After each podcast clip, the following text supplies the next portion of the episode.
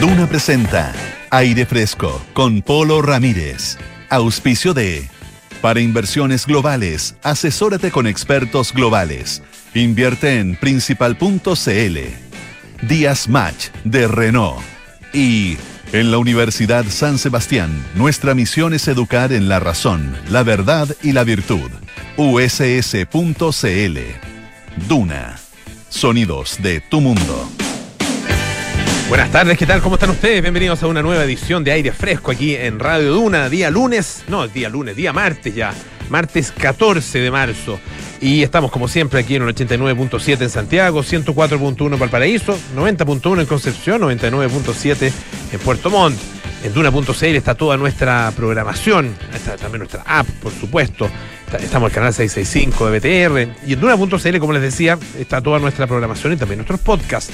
Lo mismo que en Apple Podcast, Spotify y las principales plataformas de podcast. Si se perdieron algo, bueno, ahí lo pueden volver a escuchar. Por ejemplo, la entrevista a la ministra secretaria general de la presidencia, la ministra Analí Uriarte, muy interesante hoy día en Hablemos en Off, em, muy noticiosa además. Em, bueno, hoy día tenemos un programa cargadito, hartas cosas. ¿ah? Tenemos eh, a nuestro César Gable, por supuesto, con nuestra sección Figura y Fondo. Vamos a conversar también acerca de em, la, el catastro que se dio a conocer de las familias que viven en campamento, el catastro nacional 2022-2023, eh, que muestra eh, un aumento importante. Y además vamos a conversar de astronomía.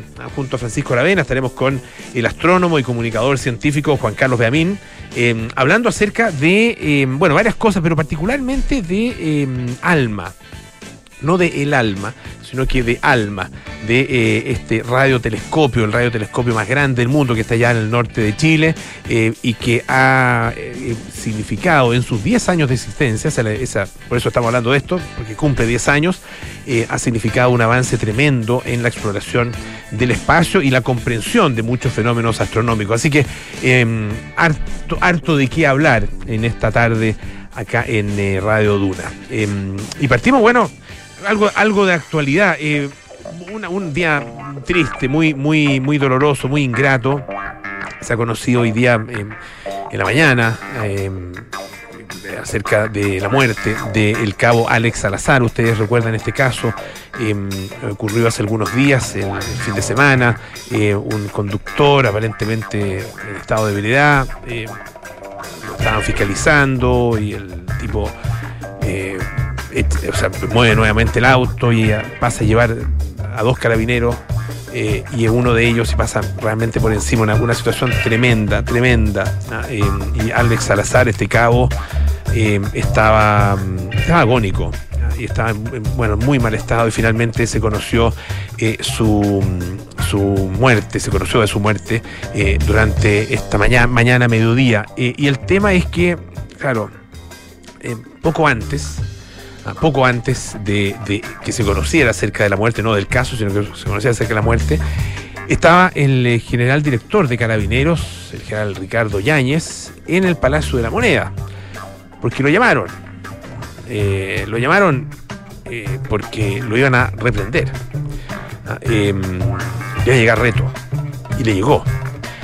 Em, y todas, todas las, crónicas que se, que se escriben a, esta hora acerca de esto, bueno, hablan efectivamente de este momento que eh, vivió el general Yáñez en el, eh, en el despacho de la ministra del Interior, Carolina Toá. ¿Por qué le llamaron la atención? Eh, producto de las declaraciones que él había hecho el día antes, cuando había dicho que ya basta, dijo si queremos tener un país seguro, si queremos vivir en paz, entreguemos las condiciones, entreguemos las herramientas y, trabajemos, y trabajemos juntos porque las normativas y leyes entreguen las herramientas suficientes para que el carabinero salga a trabajar con tranquilidad y pueda tener la certeza de que lo que va a hacer no va a ser cuestionado ni por el Ministerio Público ni por las autoridades.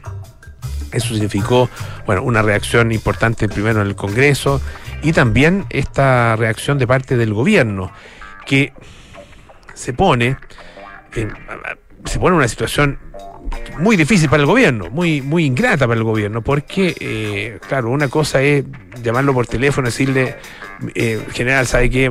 eh, no nos parece, no, no, no, no corresponde ese lenguaje, ah, no, corresponde hacer un emplazamiento a eh, poderes del Estado o a, organismos que son autónomos del Estado, como el Parlamento, como el Ministerio Público, etcétera.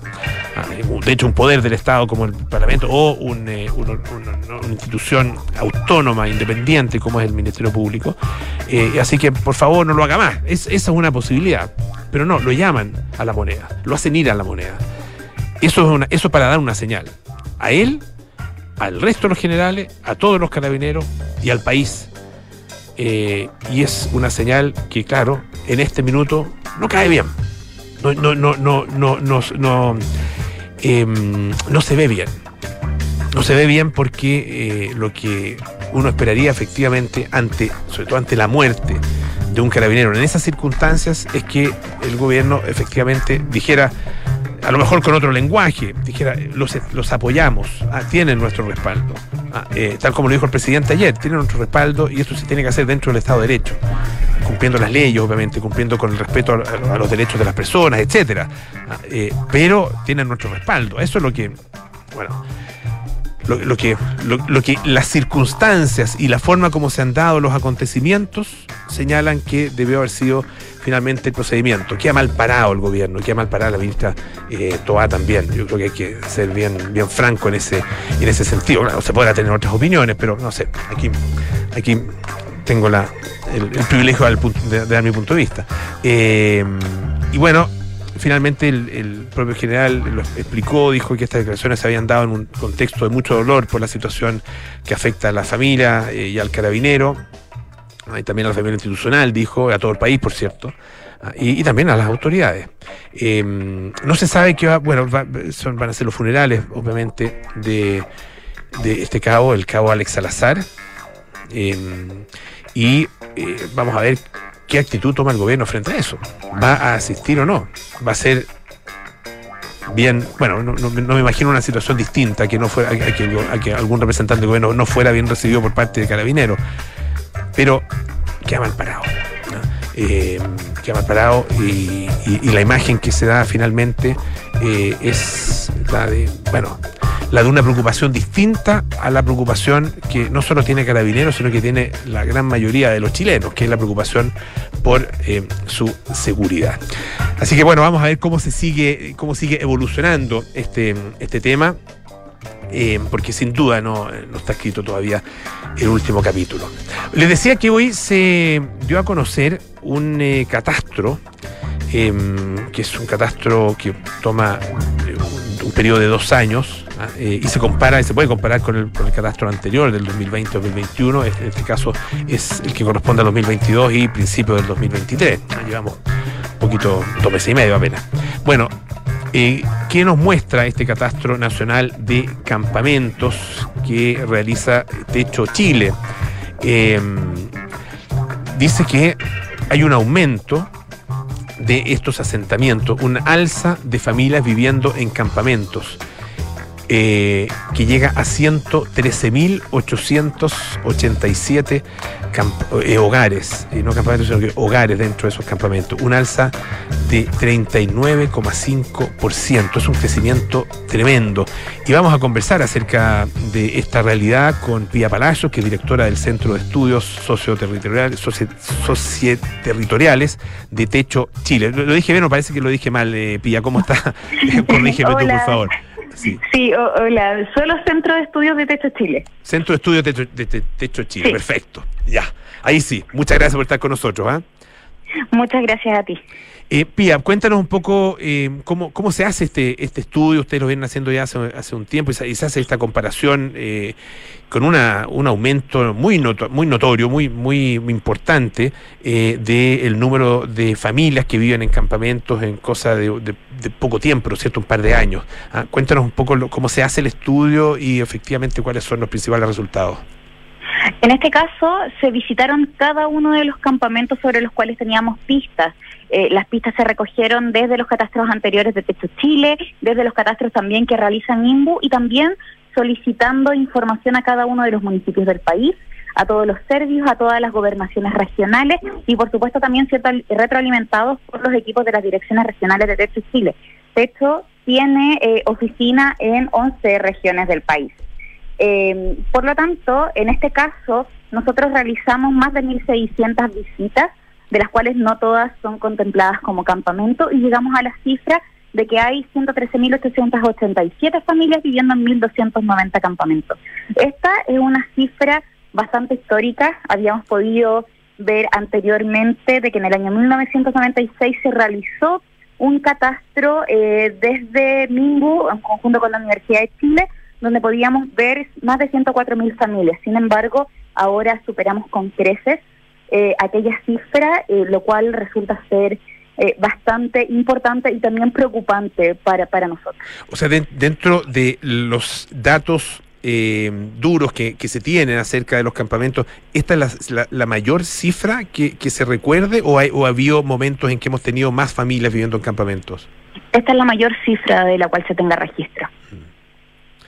¿Qué nos, qué nos está, cuál, qué es lo que, lo, que, nos está indicando y cuáles son las causas de esto? ¿Qué es un poco lo, lo, que ustedes pueden eh, detectar? Sí, debemos entender de que las familias eh, no llegan a campamentos porque quieren simplemente, sino de que eso también tenemos que entenderlo dentro de un contexto más bien urbano, de qué es lo que está pasando dentro de las ciudades y hemos podido constatar cómo han aumentado significativamente los precios de los arriendos, han aumentado el precio de la vivienda y también eh, junto con la pandemia hubo una crisis económica importante y por lo tanto muchas de las familias se quedaron, sobre todo las más vulnerables, sin el sustento principal del hogar. En este caso no quedaba, ya, ya vivían en situaciones previas de exclusión habitacional y por lo tanto eh, llegan a vivir a campamentos eh, justamente ante la imposibilidad de poder seguir dentro del mercado formal. De hecho, si vamos a los motivos de campamentación que se les preguntó a cada en cada una de estas dirigencias de los campamentos nos indicaban en más de un 79% eh, que era por el alto costo de los arriendos. Y ahí nos podemos dar cuenta de que existe también una cierta variabilidad territorial. Eh, por ejemplo, en la región de Antofagasta, más del 91% indica que fue por este motivo y podemos también ver de que Antofagasta es una de las ciudades más caras de Chile para poder acceder a una vivienda. ¿Cuáles son las condiciones en las que las personas están viviendo en campamento? Porque eh, hay, hay conocemos la historia, ¿no es cierto?, de nuestro país y, sabemos de campamentos que eh, tienen, tienen larga data y que han ido consolidándose, se han ido de alguna manera urbanizando de manera, de, de, de manera informal y después, bueno, terminan siendo parte, parte integral de la ciudad, ¿no es cierto?, integrante de la ciudad. Eh, pero, pero los nuevos campamentos son muy distintos a eso. ¿Cuáles son las, las condiciones en las que está viviendo la, la persona? Sí, ahora no hemos podido dar cuenta de que existe una heterogeneidad de los campamentos importante.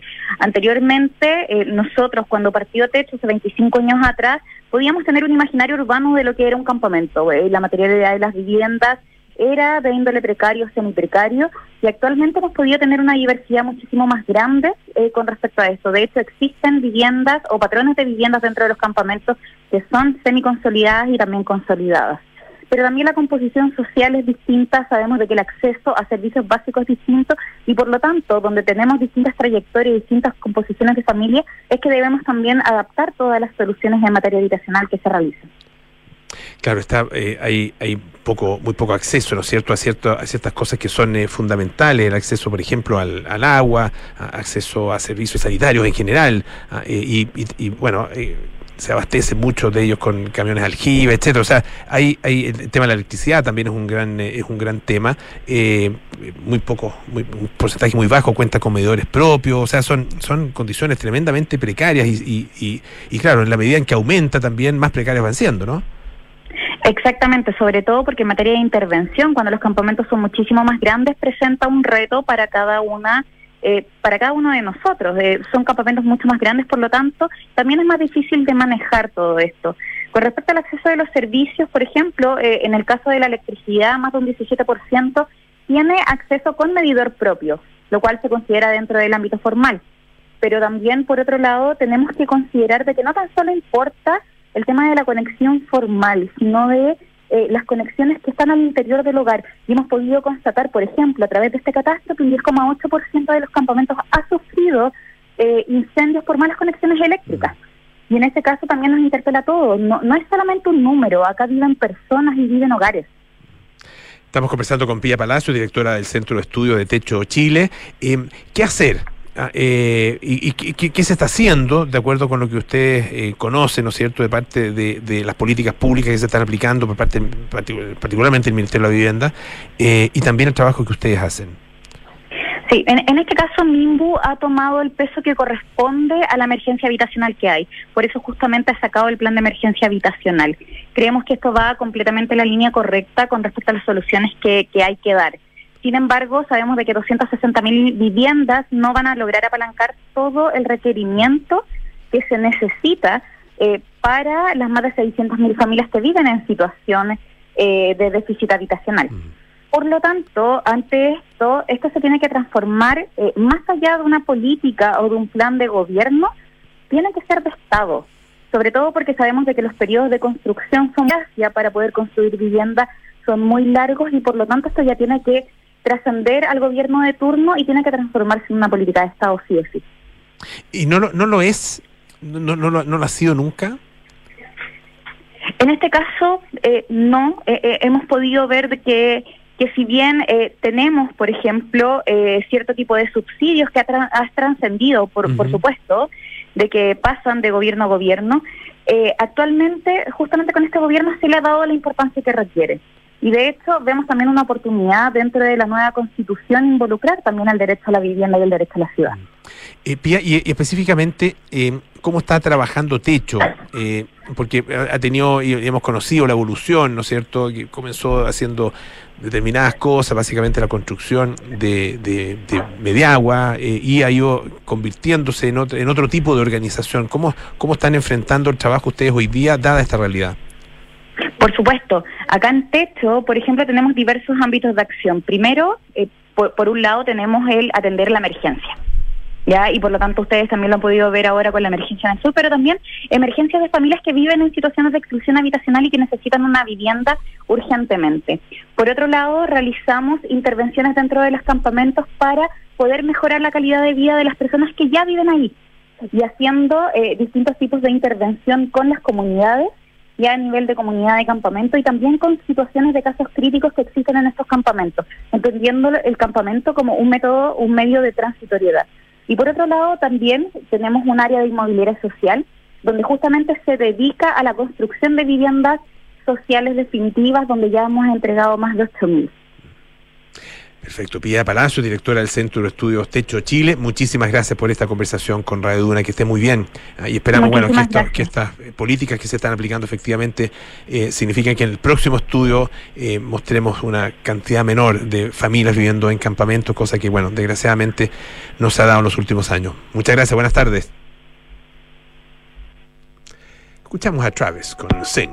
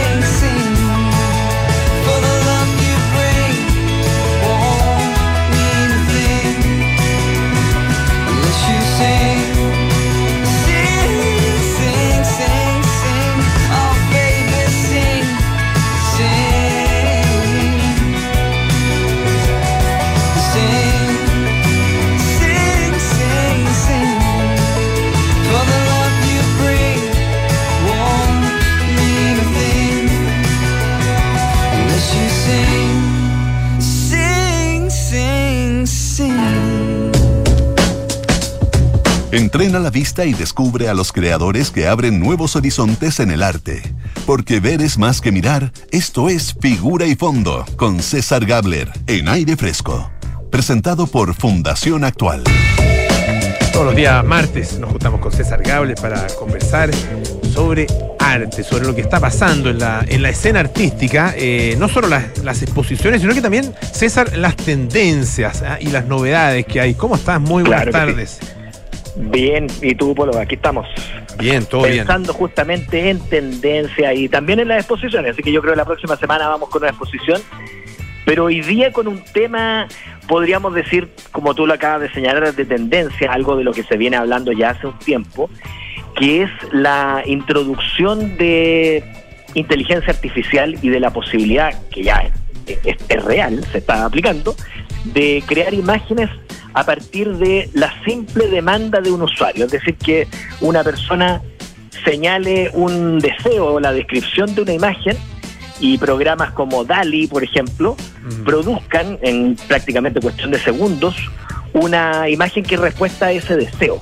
Es casi como este sueño de los surrealistas, como Dalí, ¿cierto? De la idea de pintar sueños a, a mano. Bueno, ahora uno puede hacer que sus sueños aparezcan vía una inteligencia artificial.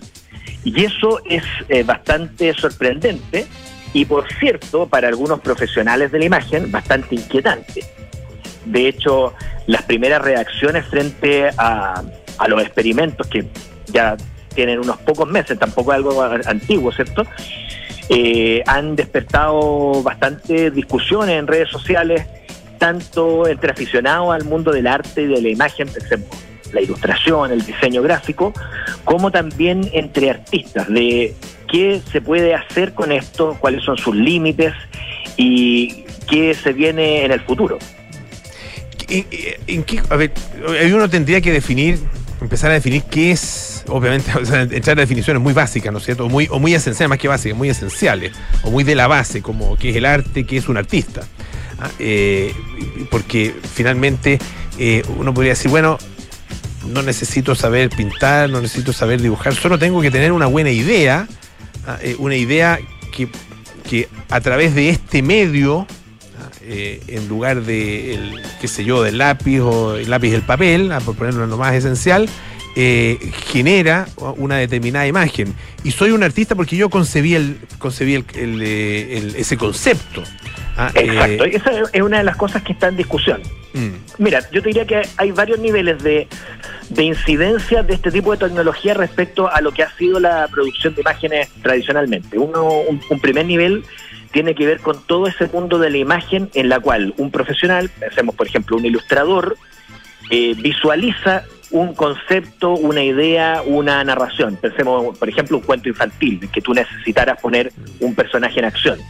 A través de esta tecnología, tú con una descripción, que puede ser conceptual o narrativa, obtienes una imagen que responde a lo que se describió.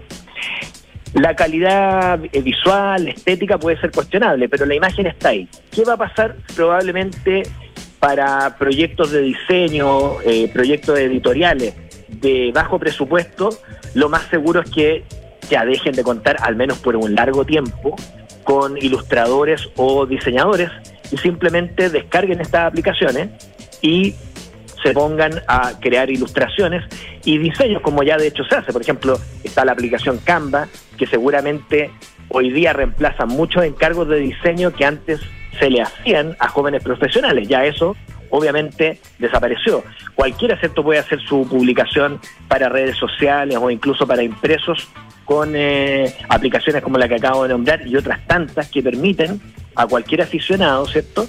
O ni siquiera eh, crear una publicación. Eso es lo que eh, tiene este tipo de inteligencias artificiales. A través de la conexión a miles, si es que no millones de imágenes que están en línea, estos bancos, a través de todos estos sistemas de inteligencia que pueden eh, recoger eh, información y combinarla, producen algo así como un pastiche. Porque de hecho muchas, muchas de las imágenes tienen que ver con el concepto de pastiche, es decir, imitar un estilo y producir algo en esa línea. Yo podría decir, mira, quiero poner un gato sobre un tejado con el estilo de Salvador Dalí o con el estilo de, pensemos en un artista chileno, Camilo Mori. Y es muy probable que la imagen resultante tenga más de un guiño, en algunos casos es bastante impresionante el resultado, con esas referencias que eh, con las que se alimentó cierto el sistema. Así que claro, todos esos profesionales tal vez que se están iniciando en el mundo de la ilustración y en el diseño, evidentemente con este tipo de tecnologías tienen muchos problemas. Así que ahí se abrió todo un, área de debate que también eh, dice relación con los derechos de autor. ¿A quién pertenece la imagen? ¿Al que puso el encabezado? ¿Al que eh, eh, desarrolló el programa, cierto? ¿O a todos los que han inadvertidamente colaborado con imágenes que este sistema recoge y que finalmente emplea para producir cada una de estas demandas visuales. Así que ahí hay una discusión que está en desarrollo. Eh, eh, Luego en el arte hay cosas distintas y de hecho, y, antes de que me haga la pregunta, hay un artista chileno que recientemente en la feria eh, Maco, ¿cierto? En México, estamos hablando en febrero, expuso una obra producida con inteligencia artificial, con estos mismos recursos que estamos hablando. ¿Ya? ¿Y, es, y, era, y, es una obra em, en, qué formato? y qué, De eso quería hablar. Sí. Estábamos viendo recién artistas, profesionales de la imagen que ilustran y, y, crean imágenes de carácter pictórico. Esos profesionales estamos viendo que pueden verse bastante afectados por esto, sobre todo si no tienen un estilo muy consolidado ni una reputación que les permita tener una autoría que sea buscada por el mundo editorial. Y en el caso del arte, y esto es interesante, este tipo de, tecnologías, como otras que han eh, aparecido antes, para qué decir la más antigua de todas, probablemente la fotografía, abre posibilidades para la producción visual y conceptual. En este caso, este artista que se llama Felipe Rivas San Martín, él hizo una obra que se titula Hace 100 años, un archivo queer, así escrito en, en latino, queer inexistente, que fue una obra, que es una obra, en la que él crea un conjunto de imágenes que ficcionan la memoria de las comunidades disidentes sexuales, ¿cierto? Las comunidades homosexuales, y lo hace a partir justamente de este tipo de programas. ¿Y qué es lo interesante? Que si uno observa las imágenes, reconoce todos esos fallos y cosas eh, casi ominosas que se producen cuando uno le solicita a estos generadores de imágenes para inteligencias artificiales que produzcan eh, fotografías, por ejemplo. Uno ve de repente algunas imágenes en donde en vez de estar las cuatro manos de, de los, de los personajes que se, se están abrazando, uno ve unas manos que aparecen de cualquier lado y que no, no están vinculadas a ningún cuerpo, o distorsiones en los rostros. Todas cosas que perfectamente podría haber corregido. Incluso esas mismas imágenes de archivo se podrían haber producido con Photoshop. O sea, no cuesta nada agarrar un Photoshop y crear un montón de imágenes ilusorias. Claramente lo que el artista quería hacer era valerse de una tecnología hoy día de dominio público y, por una parte, problematizar el tema político que significa la memoria de comunidades que no han podido construir oficialmente memoria porque han sido perseguidas, y por otro, mostrar eh, todas estas rarezas que tiene este tipo de tecnologías a la hora de producir una imagen, porque si uno hace memoria, las imágenes que ha visto de esto, siempre tiene una cuota de, de, de extrañeza, ¿cierto? Todavía la inteligencia artificial produce imágenes que resultan a veces un poco inquietantes. Bastante menos que hace unos años, cuando empezaron este tipo de imágenes eran muy, muy raras. Hoy día cada vez parecen más, eh, más propias de una mente y mano humana, pero todavía subsisten ciertos fallos. Y es, es esa clase de fallos, esa clase de extrañezas, son las que se ponen en, en evidencia acá y que hablan de una tradición de artistas que trabajan con tecnologías muy accesibles para por una parte, hacer visible un discurso, pero también para hacer visible la naturaleza de esas propias, de esos propios recursos tecnológicos. Claro, y, finalmente uno, uno podría decir, bueno, de eso se trata también el arte, eh, más allá de, los, de los eh, recursos y las herramientas que se utilicen. O sea, el, en, ese ejercicio hay un ejercicio de carácter artístico. Totalmente. Aquí estamos en, una, en el fondo en un terreno que se vale de una tecnología para hacer una suerte de ready-made. Mm. O sea, esto es muy duchampiano, porque mm. claramente aquí el artista no quiso hacer una obra en la que se engañara al público con una con un archivo eh, absolutamente realista. Hay, hay muchas cosas que se salen completamente de lo verosímil en cada uno de esos documentos que produjo. Entonces, claramente está poniendo en escena también la naturaleza de ese dispositivo tecnológico. Entonces aquí estamos claramente en ese espacio artístico que reflexiona sobre los temas de su interés, en este caso las disidencias sexuales, pero también eso es muy importante sobre las tecnologías que permiten divulgar información y construir verdades. César Gabler, figura y fondo en nuestra sección todos los días martes aquí en Aire Fresco. Muchísimas gracias, César. Un abrazo grande. Nos vemos. ¿ah? A ti, nos vemos la próxima semana. Muchas gracias, Figura y Fondo, presentado por Fundación Actual. Llegó la revolución del color. Sí, pues, ilumina tu rincón de café con la nueva máquina Vertuo Pop de Nespresso. Más compacta y con tecnología de vanguardia para que puedas disfrutar diferentes estilos de café en cuatro tamaños de taza. Encuéntrala en las tiendas Nespresso o en nespresso.cl. Vertuo Pop, la revolución del café ahora en colores. La Universidad San Sebastián anuncia su nueva alianza científico-académica con el Centro de Estudios Científicos, el SEX, potenciando un polo de desarrollo científico en el sur del país. Universidad San Sebastián, vocación por la excelencia. Y en marzo continúan los días match de Renault. Lleva tu Renault Arcana con un increíble descuento y con patente gratis. Hacemos una pausa, volvemos con más aire fresco. Tu Radio Duna. ¿Quieres invertir directamente en el extranjero? Hazlo con Principal en nuestra plataforma internacional de inversiones, donde podrás proteger tu patrimonio eligiendo la alternativa que más te acomode. Acceder a Pershing con portafolio 100% en el extranjero. Seleccionar tus propios fondos de las mejores administradoras del mundo o elegir alguno de los portafolios construidos por nuestros expertos usando la red internacional de fondos más grande del mundo. Invierte en el extranjero. Invierte en Principal. Principal, expertos en nuestro mundo para que tú te enfoques en el tuyo. La rentabilidad es fluctuante, por lo que nada garantiza que las rentabilidades pasadas se mantengan en el futuro. A ver, ¿qué le vamos a poner?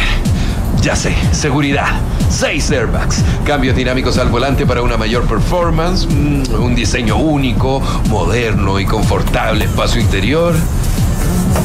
Ah, un sistema de audio de alta fidelidad y pantalla multimedia con Android Auto y Apple CarPlay. Además de un potente motor turbo de 150 HP.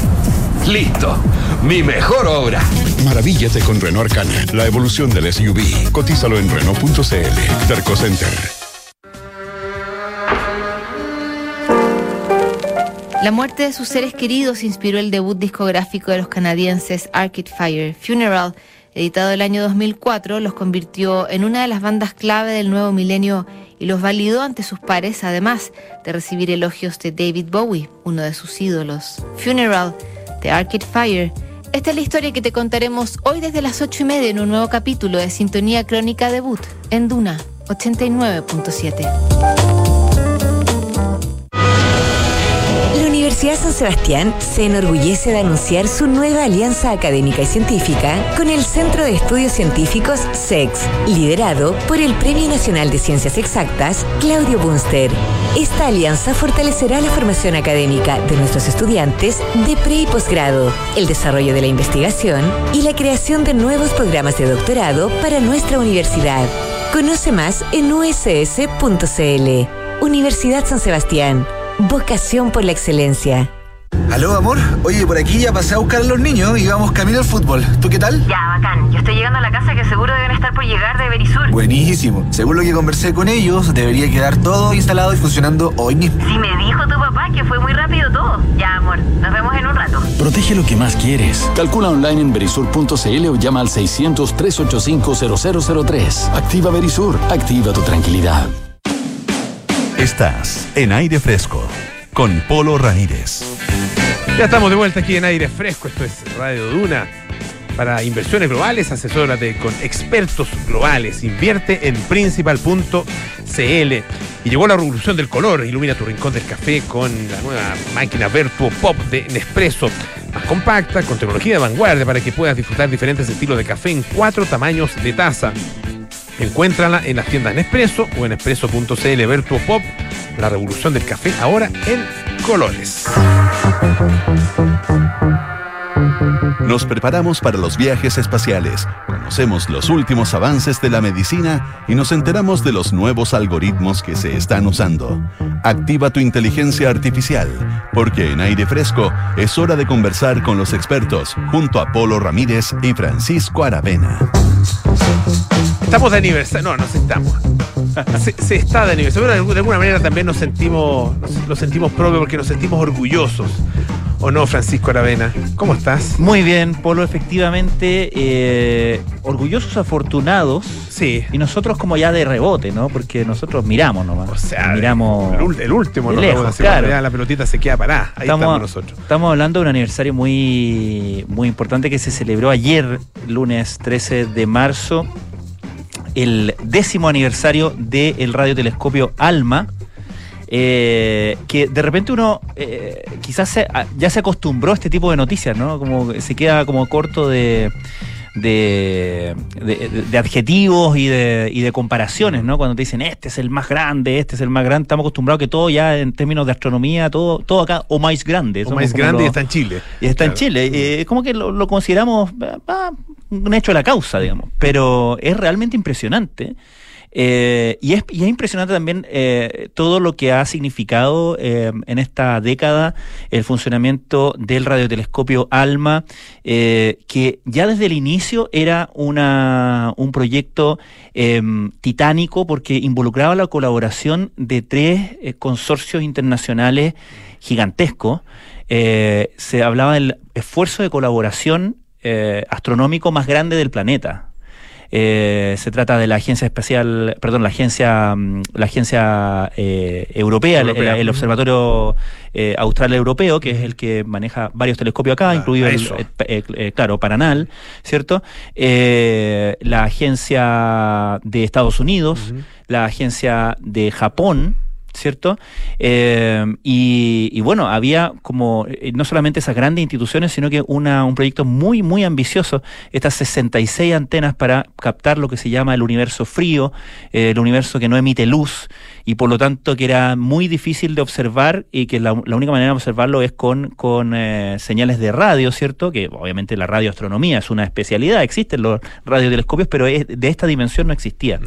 Y por lo tanto lo que nos ha permitido ver entre comillas, ¿cierto? Lo, lo, captar, comprender, observar del universo ha sido realmente, realmente ha cambiado, ha cambiado no solamente en términos de aumentar conocimiento de ciencia, de astronomía, del universo, etcétera, sino que también incluso cambiar algunos paradigmas o poner, ponerlo en duda, abrir preguntas fascinantes al respecto.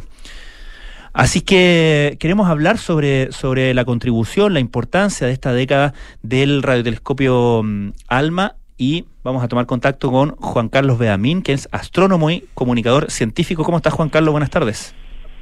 Hola, qué gusto escucharlo y compartir con ustedes este rato. Muchísimas gracias por estar con nosotros, haber atendido nuestro llamado. Hacías, bueno, hacías una, una ex, extraordinaria introducción, Pancho, a, a este tema. Eh, y claro, eh, tal como decía Pancho, un poco se queda corto en eh, la valoración de las dimensiones de todo esto eh, y, es muy impactante eh, en términos de cifras, de inversión, de cantidad de datos que se recogen diariamente, etcétera, etcétera. Pero vamos a un poco a las contribuciones. ¿A ¿Qué ha significado efectivamente Alma en, la, en esta, esta llamada ciencia de frontera en astronomía? Sí, bueno, Francisco hizo una excelente introducción y, bueno, tratando de empezar tu pregunta, Polo, eh, la verdad es que Alma ha sido un, un, un súper sustituto, por así decirlo. Teníamos una gran cantidad de telescopios en Chile, pero Alma es algo totalmente nuevo en, en ese sentido, es una realmente una nueva eh, tecnología que nos permitió ver el universo. No es que nosotros vemos con nuestros ojos, Alma funciona un poco diferente. ¿no? Alma no tiene imágenes como las que nosotros veríamos de Júpiter, de la Luna, o funciona con ondas de radio, como las que estamos usando ahora para poder conversar. Y, y eso ha hecho que podamos ver a través de densas nubes de polvo completamente impenetrables para todos los demás telescopios que hay en Chile, y se pudo ver, por ejemplo, algunas eh, zonas de formación estelar, como que en los años 2013, cuando empezó a funcionar, hasta el 2015, 2016, se tuvieron algunas de las vistas de los discos protoplanetarios, es decir, discos de estrellas, en torno a estrellas, donde se estaban formando planetas. Estábamos pudiendo ver realmente cómo comienza un sistema solar, cómo comienza un sistema. Y eso fue súper revolucionario, o sea, literalmente, y esto quizá cueste como sé, imagínate, es como haber pasado de jugar Atari, así como literalmente viendo monitos pixeleados, a, pasar a jugar con la última generación de, de consolas como las que tenemos hoy día, Xbox, PlayStation o la Nintendo Switch. O sea, no fue un salto gradual. Pasamos de realmente una resolución horrible a tener una resolución exquisita de la formación estelar en formación planetaria. Así, fue, fue impresionante el cambio en esos primeros años. Y, y si me apresuras un poco más, yo creo que lo más impresionante que haya llenado, llenó las, las portadas y todo eso, ¿Mm? fue que fue clave, alma clave, para poder obtener la primera imagen de un agujero negro. Claro. Y eso fue hace nada, o sea, cuánto, un par de años atrás solamente, desde el descubrimiento. Así que no, ha sido realmente increíble. Ese, es, eso que mencionas, la imagen eh, esta histórica, ¿cierto?, del, del, del agujero negro, fue eh, donde, Alma fue un, una, una parte dentro de un esfuerzo mayor, ¿cierto? Eh, fue, un, fue una unión de esfuerzos de, de varios observatorios, ¿correcto?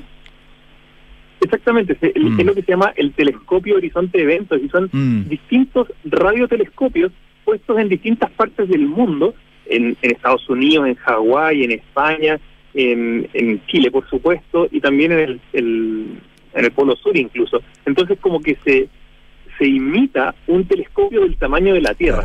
Alguien puede decir, bueno, tiene tremendos agujeros. Son un par de telescopios, un par de antenas puestas en distintas partes, pero eh, igual de todas maneras se logra procesar estos datos de una buena forma y, y la se pudo crear esta esta imagen del agujero negro. Claro. Funciona un poquito distinto, pero pero sí, básicamente eso, un telescopio del puerto de la Tierra. Claro, te lo pregunto porque eh, eh, eso también es muy interesante, eh, porque no solamente tiene que ver con la capacidad de observación de cada uno de, de- de los telescopios que unen su esfuerzo en, est- en- en- en tareas como esta, sino que también tiene que ver con cómo ha avanzado y cómo se ha avanzado en la tecnología y en la capacidad de procesamiento de datos, ¿no? Y, y uno puede pensar que en la medida que eso eh, eh, se avance aún más, que seguro que se va a avanzar y, y- y- y hay mucha eh, esperanza también lo que lo que pueda suceder, por ejemplo, con la computación cuántica en, en términos de velocidad y capacidad de procesamiento de datos, eh, las perspectivas que enfrentamos son bien fascinantes, ¿no? es alucinante. Acá son literalmente teras y teras de datos. O sea, estamos hablando de mucha, mucha información que se tuvo que usar.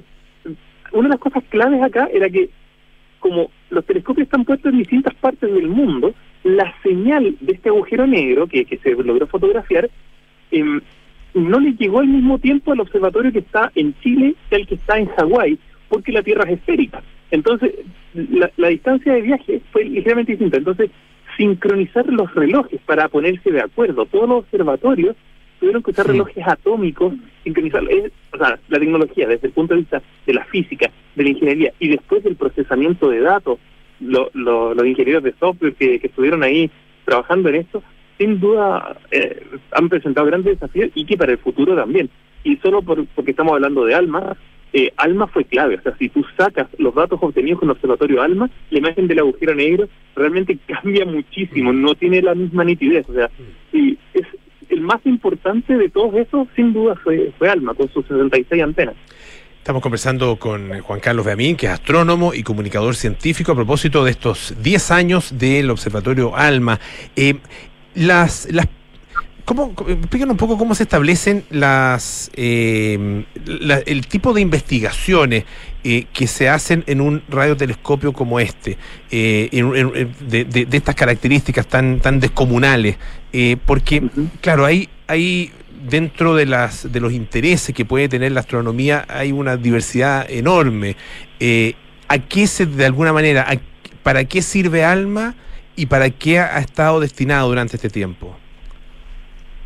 Una de las principales características de ALMA es que es capaz de ver lo que los astrónomos denominamos el universo frío.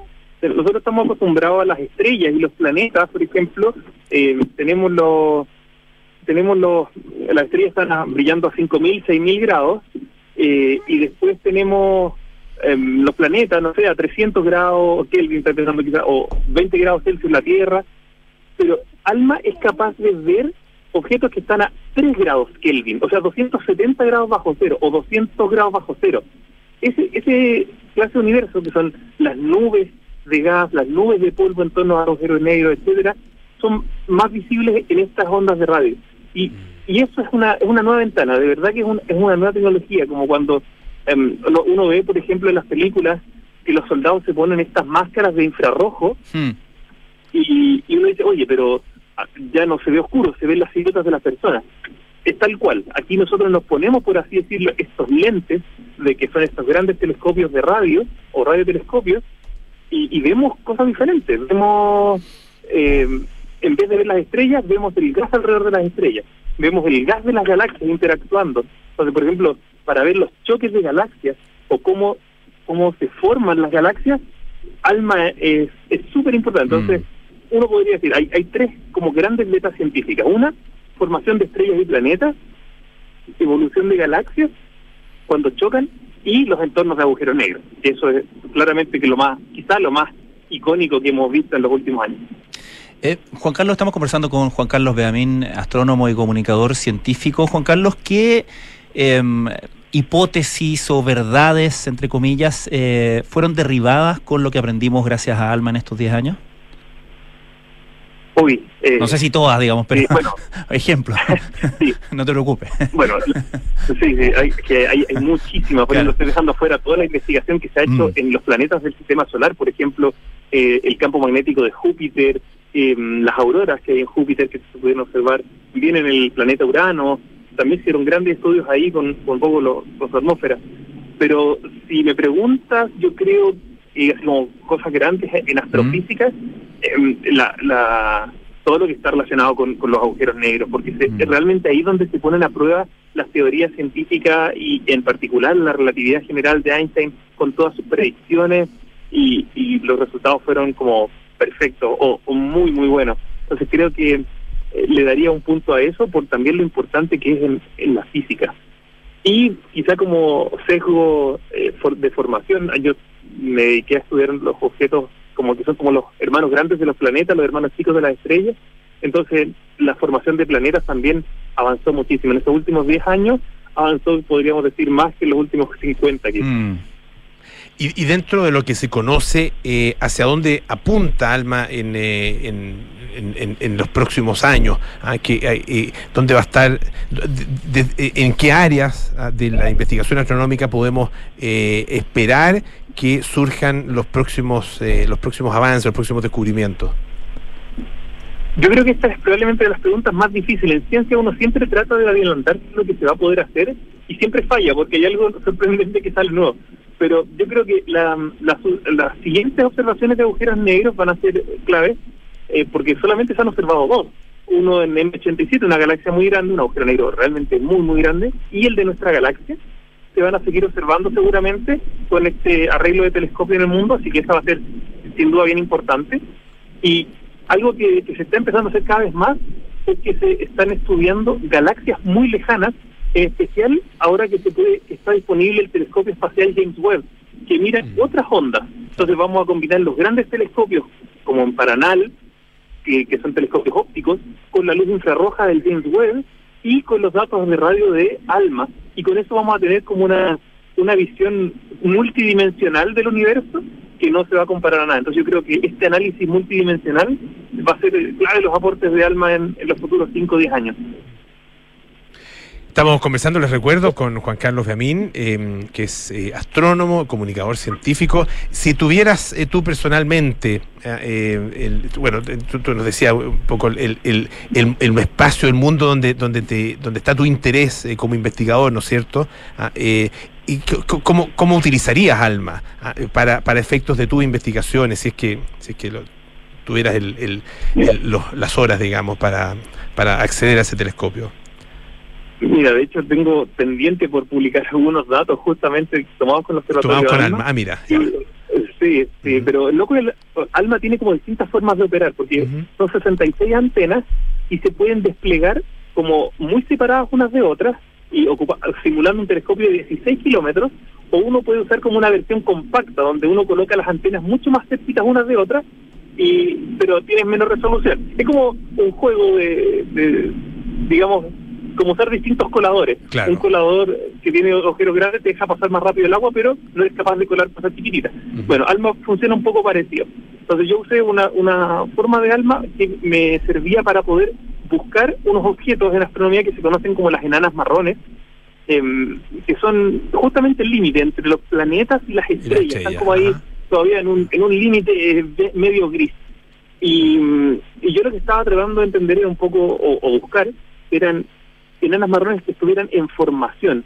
Hasta el momento solo se conoce una, una proto eh, enana marrón, o, un proyecto de estos objetos en todo el universo. Así que mm. encontrar dos o tres más sería un gran avance para poder entender cómo se forman estos objetos y cómo evolucionan las primeras etapas de su vida. Así que en eso estaba trabajando, lamentablemente en los datos no hay nuevas, pero sí pudimos poner algunos límites. Entonces ahí estamos trabajando con, con el equipo internacional en, en entender un poquito más de esta formación de enanas marrones, estos objetos tan raros. Juan Carlos, eh, cortito antes, de terminar, eh, una de las cosas que se ha destacado como un, gran efecto virtuoso de todos estos observatorios que se están, eh, o sea, que, ya están instalados y los que se están además construyendo actualmente en nuestro país, es este 10% de tiempo de observación garantizado para científicos nacionales. Em, ¿Crees tú que como, como país, como sistema, si se quiere, científico, estamos aprovechando bien ese 10%? ¿Crees que estamos como, que tenemos la capacidad justamente de, por así decirlo, sacarle el jugo a ese privilegio? Totalmente, totalmente. El, tiempo se pelea dentro, o sea, eh, hay, un sistema en el cual uno manda propuestas de investigaciones. No es como que yo digo, ah, yo quiero mirar eh, la luna porque me mm. mirar la luna. Como no, en realidad uno quiere escribir proyectos y es súper competitivo. De hecho, Alma, en algunas ocasiones, de 10 propuestas se acepta una. O sea, es ah. súper, súper competitivo el, el proceso. Es muy parecido a lo que ocurre en, algunos de los otros conglomerados, porque como tú bien dijiste en la introducción, mm. este es un esfuerzo de Japón, eh, la Agencia Europea y Estados Unidos, Canadá, digamos, hay un gran conglomerado y cada sección tiene como un, porcentaje de tiempo. Nosotros tenemos este 10% y la comunidad chilena lo está usando de muy buena forma.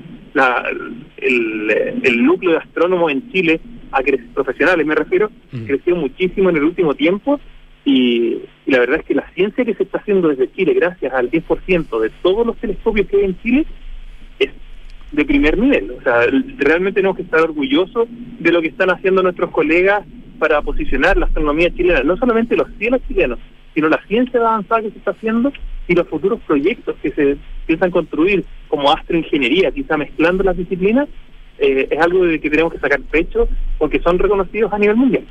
Juan Carlos Beamín, astrónomo, comunicador científico, muchísimas gracias por estar esta tarde acá en Radio Duna. Que esté muy bien, un abrazo. Muchas gracias Francisco y Polo. Y solamente pasar un dato, estoy comenzando por si quieren saber más de astronomía, un podcast de astronomía se llama Conversemos de Astronomía. Lo pueden buscar ahí en Spotify por si quieren. Buenísimo. Colega, colega. Buenísimo. colega podcastero. Muchísimas gracias Juan Carlos. gracias. Que esté muy bien, un abrazo. Que esté muy bien. Polo, un gusto, como siempre. Hasta la próxima. Ya nos vamos, viene cartas notables con Bárbara Espejo, nada personal con Josefina Ríos y Matías del Río, terapia chilense con María José Ochea, Noam Titelman y sintonía crónica debut con Bárbara Espejo y mi compañero y amigo Francisco Aravena. Que estén bien, chao, hasta mañana. Oye, oye, oye, ¿qué pasó? perdona. ¿Qué pasó? Hoy día el cumpleaños de Albert Einstein. Ah, sí, pues. Porque ya que estábamos hablando de teoría de la relatividad y el cumpleaños de Bárbara Espejo. Ah, Así que feliz cumpleaños Bárbara Espejo.